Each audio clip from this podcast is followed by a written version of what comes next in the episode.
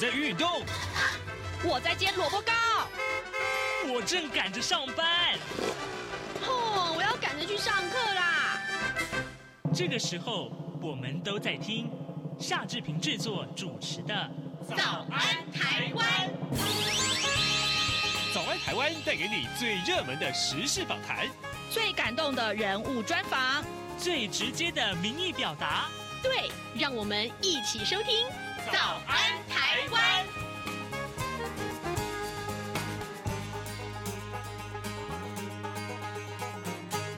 早安，台湾！我是夏志平。今天是二零二三年的七月七号，星期五。在今天早安现场这个单元里面，志平要为您探讨这两件新闻的法律层面问题。各位，你是不是去过台东的金城武树呢？诶，那个金城武是一位知名的影星哦。那但是呢，在台东有这么一棵树啊，因为他的名字而爆红。现在呢，呃，这棵树。好像不能再叫金金城武术了，那那怎么办？哎，有没有什么巧门可以转还呢？另外还有就是这两天最热门这个话题啊，哎，有关于这个呃呃周玉蔻小姐跟这个蔡玉珍小姐，这是两位媒体人呢、他们去年呢、啊、这个呃影射啊，或者是是呃来说这个呃前中国小姐张淑娟呢、啊，呃涉入了一个绯闻案，那呃后来张淑娟提告了，现在这个检察官是以加重诽谤。罪来起诉各位，呃，我们之前曾经为您探讨过什么是加重诽谤罪，到底这件事情该怎么了呢？嗯，为什么拖这么久才起诉？待会儿我们都要为您连线真理大学法律系吴景清教授，我们请吴老师跟大家来解说一下啊，这个问题其实非常有趣的。好，这个在呃跟吴老师连线之前呢，志平有一点点的时间来跟大家说一说个平面媒体上面的头版头条讯息。首先，我们看到《中国时报》、《自由时报》都把这一则消息放在头版头条，而《联合报》也同样把这则消息放在头版哦，可见它的重要性啊。那是台南市的一个弊案啊。我们来看一看前台南市议长啊，现任无党籍的议员是议员郭信良，他的住处啊、跟服务处还有议会的办公室。跟呃这个相关人员等十多个处所。昨天遭到检调搜索，那么带回来十多名相关涉案人，还有证人侦讯，并且传唤了郭信良接受调查。全案呢，疑似是跟啊、呃、安南区一件自办市地重划案有关，但是呢，并没有获得台南地检署的证实。根据了解呢，呃，检调这一次的搜索行动啊，是怀疑十年前呢、啊，殿溪自办市地重划区啊，有部分可疑资金流向了郭信。信良，那南市的地政局还有都发局十多名承办人员跟里长也被搜索调查，到案说明。这件自办重划区的纠纷很多，大概五年前就已经有议员质询，有相关的科室的专员啊，那么他的亲属刚好在这个承包商的公司工作，那么辞职之后又到市府单位当约聘人员，当时呢市政府还就此澄清。好，那么南检昨天上午就指挥了高雄市调处啊，还有就台南市调查处，还有南区机动站、南市刑大等等单位呢，啊来。这个持搜索票前往郭信良的呃这个服务处也好，或是住处也好，还有他的议会办公室等地搜索，这是我们看到今天啊三个报都把这个事情放在非常显著的版面，可见它的重要性如何。另外，我们来来看看是《自由时报》，《自由时报》上面提到是囤房税，昨天的这个头版头条啊，呃，这个行政院的院会昨天拍板了，就房屋税的差别税率二点零，那么呃，这个住家用的这个房屋啊，改采全国归户，非自住房屋税的税率呢，调高到百分之二到百分之四点八，那么各县市。都定定了差别税率，预估呢三十六万户的这个税负是加重的，但是呢单一自住房屋一定金额以下啊，各县市自己去定标准了。那么税率是由百分之一点二降到百分之一啊，大概是三百二十八万户可以受惠。财政部说呢，哎，这个呃新的这个呃税制呢，可以说减轻单一自住的负担，那么增加多屋族还有空置房屋的税负，那么希望年。年底之前可以完成修法，明年七月开始实施。也就是说，各位在后年五月报税的时候就可以开征了。这是很重要的一个各位关于你的自己的权益啊。现在时间早晨的七点零五分呃零五秒，我们先进一段广告，广告过后呢，马上就跟吴老师连线喽。二零二三年总统府音乐会将在七月八号晚间七点举行。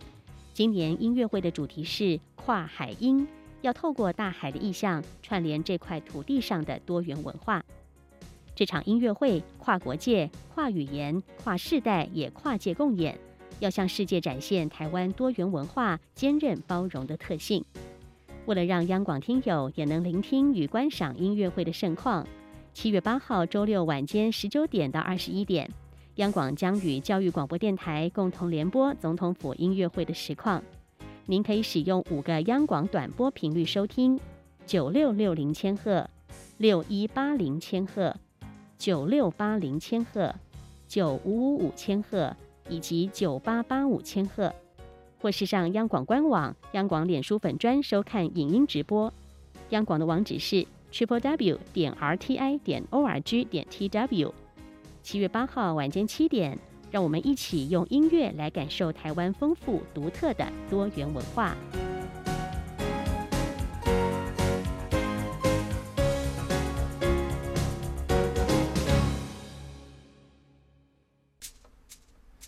早安，台湾，你正吃着什么样的？早餐，吐司加火腿蛋，咬一口，然后收听中央广播电台。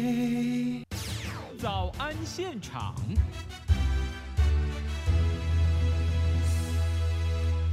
这里是中央广播电台台湾之音，您所收听的节目是《早安台湾》，我是夏志平。此刻时间早晨七点零七分零七秒，哎，很巧啊、对，对不起，哎，来来来，最近啊，这个有两则新闻，哎，视频读来真有意思，哎。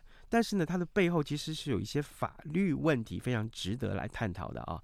那么一个呢，就是台东的这个金城武术，呃，另外一个则是这个前中国小姐张淑娟啊，她不满媒体人周玉蔻跟蔡玉珍两个人，呃，去年在政论节目中影射她是这个呃蒋孝严的绯闻事件的女主角啊。那么现在呢，检察官侦结啊，这侦查终结，那么呃要以加重诽谤罪啊来起诉。此刻我们为您。连线访问真理大学法律系吴景清教授，我们请吴老师呢为大家来探讨这当中的法律问题。哎，老师早安！哎，大家早！谢谢老师再度与我们的连线，辛苦老师了。老师，我想先请教你这个呃金城武术啊这一则消息。那么台东的这个池上乡啊，有有有一棵树叫凤茶树，呃，这个就是大家来到这里啊，可以休息一下，在树底下奉茶，喝一点茶。休息。那这个艺人金城武因为在这里拍广告啊，结果就爆红了。呃，所以呢，大家干脆叫他金城武树。那这个呃，今年长荣航空啊，这个呃认养这棵树迈入第十周年。那因为合约到期呢，呃，就这个建议说啊，是不是可以恢复它原来的名字，叫做奉茶树就好，不要再使用金城武树进行宣传或是行销了。结果呢，哎，没想到地方出现反弹的声浪，说。这叫金城武术就叫的好好的，干嘛要改呢？好，那这个台中县政府就说要尊重认养单位的命名，那官方的说法就是配合长荣称为奉茶树。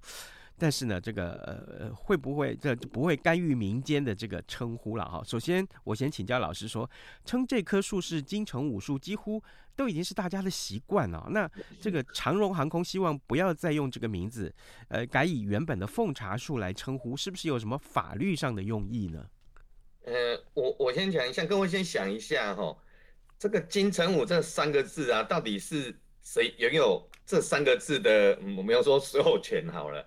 就是他本人金城武哦，我我们可能先想这个，那、啊、我们再再推一下，想一个问题哦，各位可以想想看哦，就是说我们在台湾哈，那个地名啊、路名哈，有没有以那个人名哈来命名的？有，有啊，太太多啦，我每个每个县市啊、乡镇大概都有中正路、中山路啊，有没有？是哦，哎、欸，然后我们也有一条叫渭水公路嘛。哎，渭水高速公路。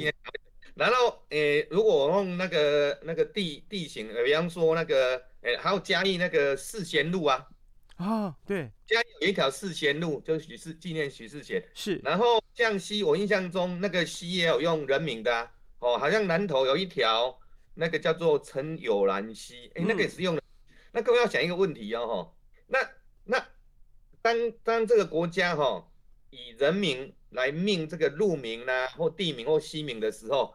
有没有问过那个、那个、那个那个人当事人的意愿？有没有问过他？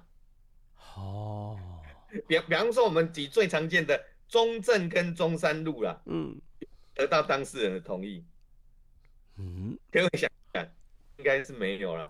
对，哦，哎，绝对没有啦哦，哎，或者是说我刚才讲那个南投有一条叫好像叫陈友兰溪，也没有问过呃陈友兰哦，所以。所以基本上哦，这个就是这个姓名它一个一个一个一个特殊性，就是说它哦跟我们在那个我们所谓的智慧智慧财产权里面有一个叫商标权哦，那个又有点性质又有点不一样哦，因为因为我们先区别一下姓名跟商标哈，这两个哈的不同，姓名权它最主要是在辨别你跟我的不同。嗯，哦，比如说吴景清跟夏志平的不同，我们名字的作用是这样子哦。然后呢，可能延伸到的就是一些，诶，比方说我们要交易，哦，我们要签契约，哦，要有那个名字，当事人的名字嘛，或者甚至到法院去，原告的名字、被告人的，这个叫辨别哈。它基本上它比较没，它它具有的那个那个我们所谓的财产权的价价值没没有那么明显了，嗯，哦。但是如果是商标权的话，哦，它是一个商品的象征嘛。那今天如果你要拥有，你要去，你要拥有一个商标权的话，你一定要把这个商标呢，先去经济部怎样登记？做登记，对不对？嗯。而且谁谁先登记，谁先赢，对不对？嗯。那很明显的，像如果你去注册了那个商标的话，诶，它就不仅仅是辨别的作用而已哦，它有一个很重要的财产权的价值。你今天如果我已经登记了这个。这一个商标哦，比方说在台湾蛮蛮常见的商标，比方说麦当劳那个有没有黄色的那个标志嘛，对不对？对。哦，啊，如果你今天有人呢，我呢弄了一个一样跟麦当劳的那个外形一样是 M 类似 M 的，但是我把它踩成蓝色，那这个麦当劳可不可以去告这一个这个这个这个这个公司或者是这个厂商？你你侵害我的商标权？可以。市场是。你的哦，虽然它颜色不一样哦，嗯、哦，可是我们一看就知道，所以它这里就会有商，如果一旦注册成商标，它除了它本身哦的那一个那个我们所谓的人格权益，它还有一个财产权的价值。可是姓名权这种东西哈、哦，诶，我问一下各位哈、哦，它到底有没有那种财产价值？哦，比方说我们做个对比啦哈、哦，吴景清这三个字，各位各位认为哈、哦，各位各位听众认为说。我吴景清这三个字有没有它的财产的价值，就商业的价值，跟来做一个比较，那金城武呢？哦，那可能不一样哦，对，对不对？哦，所以呢，这棵树哈，今天哈、哦、叫做吴景清，跟叫做金城武啊，这差很多嘛，对不对？或者叫夏志平，我们大概不能跟，所以所以呢，这个就是哦，这个这个姓名权它跟商标权不一样，商标权你只要去注册，我不管你这个商标有有不有名哦。它一定会有财产的价值，有商业的价值，OK，好、我我我不管你这个商标是没有，可是姓名权它就有这个特殊性啊，它的财产权的价值哦是看看这个人啊，看这个人来决定，对不对？我们刚才做了一个比较嘛，吴景清这个绝对没有什么财产价值啊，对不对？哦，那那棵树如果改名叫吴景清，我是很愿意的，嗯、我我我，我觉得吴桥店奉献给台东县政府，你一辈子，你你以后我死掉你也可以继续用，价值啊。没有人会，没有人会想问。但用精神，那我是觉得哦，就是说，在我们的民法哈，这规定姓名权只有一条啦，就十九条，应该是所有台湾所有的法律规定姓名权的这十九条。他怎么讲呢？他说，姓名权如果受侵害的话，可以请求法院把它除去，或请求损害赔偿，就这样而已。嗯，他跟他跟哦，我们刚才讲的那个商标，他特别立一个商标法，你看从这里就看出它的区别嘛。哦，就是我刚才讲的区别。姓名权本身，它的本质是属于我们人格的一个部分，它基本上那个那个财产的价值哈是附带的，它可能可能是只是一种反射的利益哈。那不过因为既然十九条它已经白纸黑字解说，哎，姓名权也是属于权利的一种，对不对？嗯，所以基本上今天哈、哦，这棵树啦，哦，这棵树不管要叫做吴景清树或者是金城武树啦，老实讲都要得到谁的同意？本人的同意。对，对，哦，好，那那所以呢，这棵树当时当初这样讲，据说我看一下媒体报道，好像是说是因为长荣。他可能跟呃金城武谈好，就是说，哎，我们那拍那个广告，然后这棵树马上要认养嘛，哦，那那所以呢，基本上呢，这棵树大家都都习惯叫做金城。可是我不晓得真的有有哪一个官方，就是说除了宣传的文件以外，比方说台东县政府啊，真的他们在他们的那个官官方的那个县志里面，白纸黑字写说这棵树就叫做金城武树吗？没有，有了。对，哦，我觉得是没有了哦。对，所以呢，基本上这个这个金城武术，我想以后哦，就是说合约到期了以后，大家继续叫他金城武术。老实讲，我觉得没差，不会侵犯到金城武了。OK，、嗯嗯、因为这个神明吧，今天如果会有问题是官方，我觉得会有问题是官方哈、哦，他用这个名称，他如果呢用继续用这个名称，他没有做盈利的话，我也觉得问题不大。哦，问题因为大家就就就只是一个宣传嘛。但是如果哦，比方说有人不一定是官方，有人就拿这棵树去盈利的话，哦，那那可能问问题就会比较大哦。那但是我目前看起来好像我印象中从头到尾这棵金城武树并没有人去登记商标嘛，哦，呃，没有去登记什么东西嘛。然后呢，好像也没有人，目前大家都知道有这棵树在这边拍照而已嘛，好像他做任何盈利，所以我是觉得官方老实讲，他如果继续用金城武树，我觉得问题也也不会很大。那民间你是要我们个人要怎么称呼这棵树，这是每个人的自由，更没有问题了哈。那我我是觉得哈，如果哈是这样，因为我认为啦，金城武最近这个 Me Too 事件啊，啊大家都很多人就在网络讨论说，哎，谁是演艺圈的清流？哦，我这个金城武往往是排名第一的，他形象一直很好嘛，对不对？呃、对。我在想哦，金城武他。他他应该是有多重国籍，应该也有我们台湾的国，应该也有日本的国籍。我在想啊，哦，是。那讲他他算是台湾之子嘛，哦，那我是觉得哦，要解决这个方式是也不难呐，啊。我就现在就呼吁台东县政府嘛，嗯，你就请金城武来当台东县的什么？台东县的那个官荣誉市民，荣誉县民嘛。啊，对对对，每一天都请他来嘛，啊，每年看弄一个季节嘛，就。你这个直接叫做金城武节也可以呀、啊，就来好好弄这棵树，不一定是棵树了，我觉得只有一棵树太可惜了，就是周边的那个，你去规划这个东西，那就光明正大，请金城，我想金城武绝对不会，绝对不会，不会，不会拒绝的，甚至他可以呢，怎样无偿代言，我觉得都有可能啊，嗯、哦，所以我。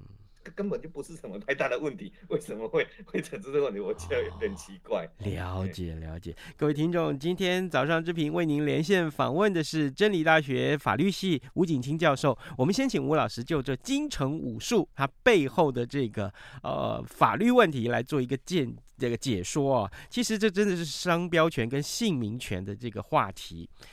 老师，接下来我们看看这另外这个话题，哇，这个是代际大雕哈，真的是大雕。那个就是前中国小姐张淑娟，她不满媒体人啊，周玉蔻跟这个蔡玉珍。两个人在去年的这个政论节目里面影射她是呃绯闻事件的女主角。那当然，当时啊这个新闻闹到了这个地检署前面，就是去按铃申告的时候，这个呃引发了呃两个女人的这个呃口角啊，这就是这非常非常的大家瞩目的消息了啊。那前几天啊，几天以前，那经过这个。检察的的这个侦结，那么检察官是以加重诽谤罪来起诉了，呃，这个呃周玉蔻跟蔡玉珍两个人。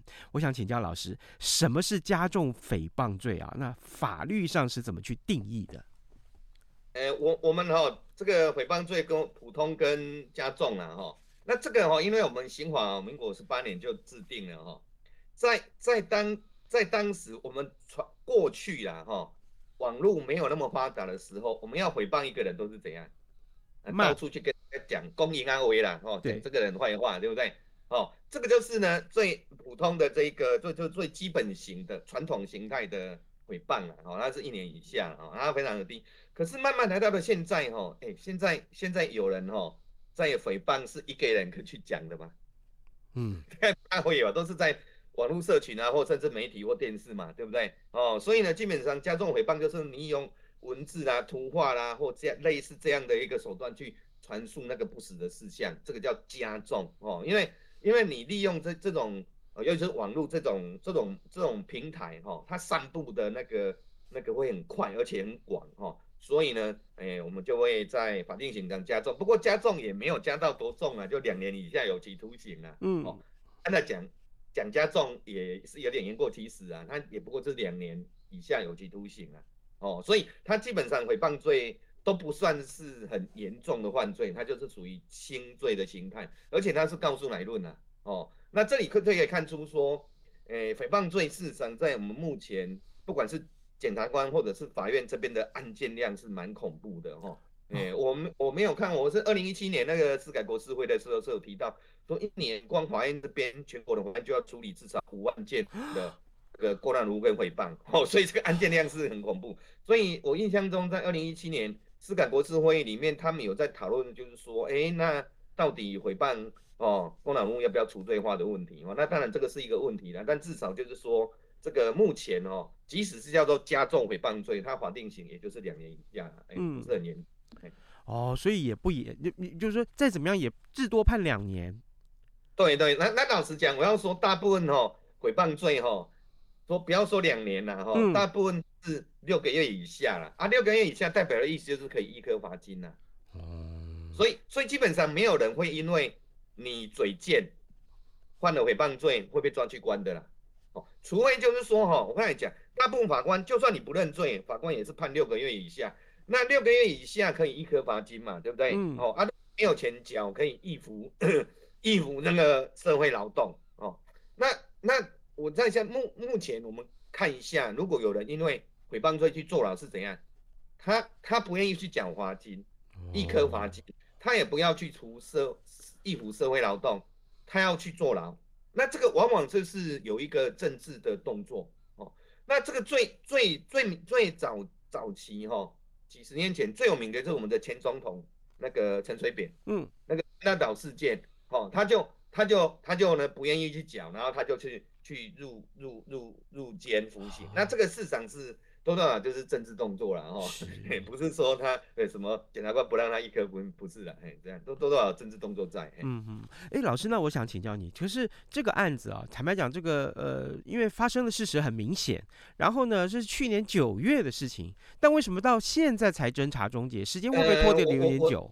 哎、呃，这一这一点我要真的要哈，对我们的这个全国，不不仅是北检啊，全国的检察官哦，我觉得都是要要给他们一个。警告不能警告我是谁哈，就是说一个一个一个提醒哈。我觉得哈，我我猜测了，这个我我这个合理怀疑了哈。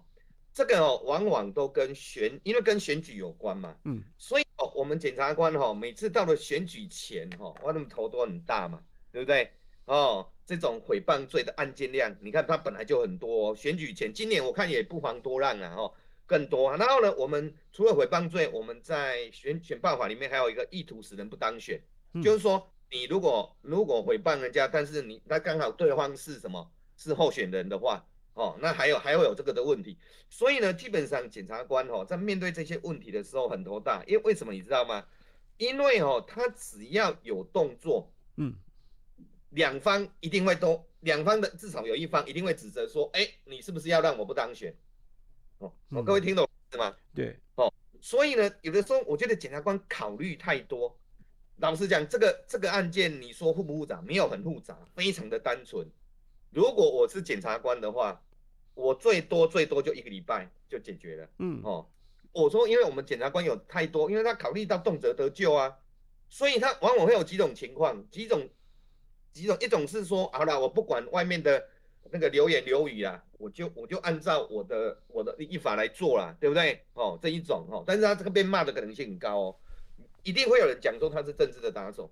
那有些检察官可能会怎样啊？我就慢慢放到怎样选举以后啦，嗯，选举后了嘛，对不对？大家比较不关注我的来做啊，这样的骂声比较少了。哦，我觉得他多多少少有这样的考量，但是我认为这个是如果真的有这样考量，这个不对的哦。哎，基本上是不对的。哎，哦，原来如此。好，那可是老师，最后我想请教您呢，一般的民众来看到这一则新闻的同时，应该要从这个新闻里面学到什么样的法律常识来维护自己的权益？哎，这个因为每天哦，每个人都会在网络啦、网络的媒体这边讲话嘛，对不对？嗯。哦，先第一个哈，我们举一个例子好了，比方说在 Line 的，你们弄一个群组，嗯，而这个组里面呢，往往有可能会你们会讲呢，没有在这个群组里面的人的话，嗯，哦，那这个呢，算不算是呢？哦，如果说诶。后来发现到你讲的讲的这个哈哦，你去赞同，然后后来发现不是真的，那你会不会有诽谤？因为你们这个社群哦是封闭的，那是不是呢就不会有诽谤罪的问题？也不是这样哦，我们诽是怎样？是那个传传述啊，这个事实啊哈，这个你讲的这件事实啊，是不特定或多数人可以共建共舞的状态。所以呢，你你虽然是一个封闭的群组哦哦，你有特定的人哦，哎，可是是不是多数人？有有多数人哦，所以这个这个哦，还是有可能会会有诽谤罪的问题哦，哈，这是第一点。然后第二个就是说，哎，啊，你说啊，我讲我我现在讲的这个东西是根据别人讲的啊，哦，别人讲的啊，我不是我自己造的啊，那这样是不是就没有问题呢？哎，这个都要注意了哈，就是说哈，刚好哎，这个在这个呃六月哎五月的时候。我们宪法法庭刚好做了一个有关这部分的判决哈，那这个判决我稍微介绍一下，因为这个很重要哈。是，就是说哈，在我们的这个刑法里面哈，如果呢你你你讲这件事情被人家告诽谤，对不对？哦啊，如果这个你讲的这件事情哦是涉及到公共利益，哦，这个公共利益当然范围很广了哈。公共利益哈，如果你能证明说它是真的的话，那基本上呢，哎，就可以阻却这个诽谤罪的成立哈。那可是现在问题来了啊！你怎么证明这件事是真是假？哎，嗯，我问各位听众，包括主持人，哎，尤其是记者，哎，你你你们在在在采访任何事情的时候，你能确定对方讲的一定是真的吗？嗯、你你百分之百确定吗？万一对方骗你怎么办？对呀啊，啊！因为如果你要你要查证到确信无疑，说他一定是真的，那我看我看所有的电视台、新闻台、全部报纸全部关掉了，嗯，对不对？哦，所以在两千零一年的时候，我们大法官五零九号解，这要解释很重要哦。它它在某种程度象征的是台湾哦，在言论自由的保障跟诽谤罪之间，他要取得一个平衡。他呢就提到就是说哈，哎，今天你要证明说为真哈，这个呢他认为说可能会有违反几几个几几种权利哦。首先第一个当然是对言论自由的侵害。我刚才讲嘛，你要确定他百分之一百为为真，那我看记者都不要报道了，对不对？嗯。哦，那么。涉及到言论自由的侵害的问题，还有报道自由的问题。那第二个就是说，哎、欸，我们在刑事司法有一个很重要的原则，叫做不自证己罪权。就被告没有没有没有那个义务去证明我我我有没有犯罪，你要证明就检察官，对不对？可是哦，他刑法这样规定，在某种程度是不是代表说，你这个被告就要自动放弃不自证己罪权跟缄默权，因为你要自证清白嘛。嗯，他那个哎，这样也也不对。所以呢，他做一个平衡，他怎么平衡？他说，他就引用那个美国联邦最高法院那个苏利曼的那个那个判例了哈，就建立了所谓的善意倾向原则，或者反面讲叫做恶意倾向原则。什么意思呢？就是说，虽然哈你讲的这件事情你没有办法证明它是真的哦，你真有的时候真的很难很难去证实证明嘛，对不对？但是呢，你只要怎样基于善意哦，基于善意不是恶意，那基本上呢是可以阻却。那你说？那我怎么判断你是恶意还是善意？哎，他提出了一个很重要的标准，就是有所本。哦，你你如果比方说在法庭里面，法官问你说啊，你你呢讲这个事情，你有没有一个依据？好，那如果你能拿出一个依据，你基本上就算你这件讲的这件最后后来证实是假的，哎，那你也可以。阻却这个诽谤罪的成立，哈，这个我们叫做善意倾向原则，或者反面讲叫恶意倾向原则。那这个是出现以后就就很重要哦，它就变成就是说我们在判断哦哦诽谤罪的时候，它一个很重要的很重要的基准哦。那可是这这个要解释出现了以后，又出现了一个又出现一个无限更多的问题，比方说，哎啊，你是不是拿一个依据出来，然后呢就可以阻却？哦，我我举一个例子好了，这个老师对不起，因为我们的时间节目时间到了，开始，我们下回有机会。后来，哎，因为时间的关系，我最后这个就是做上个做的判决，他就认为说，你这个有所本，如果你如果明知它是假的，嗯，明知或者是说你你没有重大清算，你呢有有疏失，重大疏失，你没有去查证，那基本上呢就表示你是恶意。好，那这个这个就不能准确。好的，谢谢谢谢老师跟我们的分享，各位我们谢谢您的收听哦，咱们就下周一再见喽，拜拜。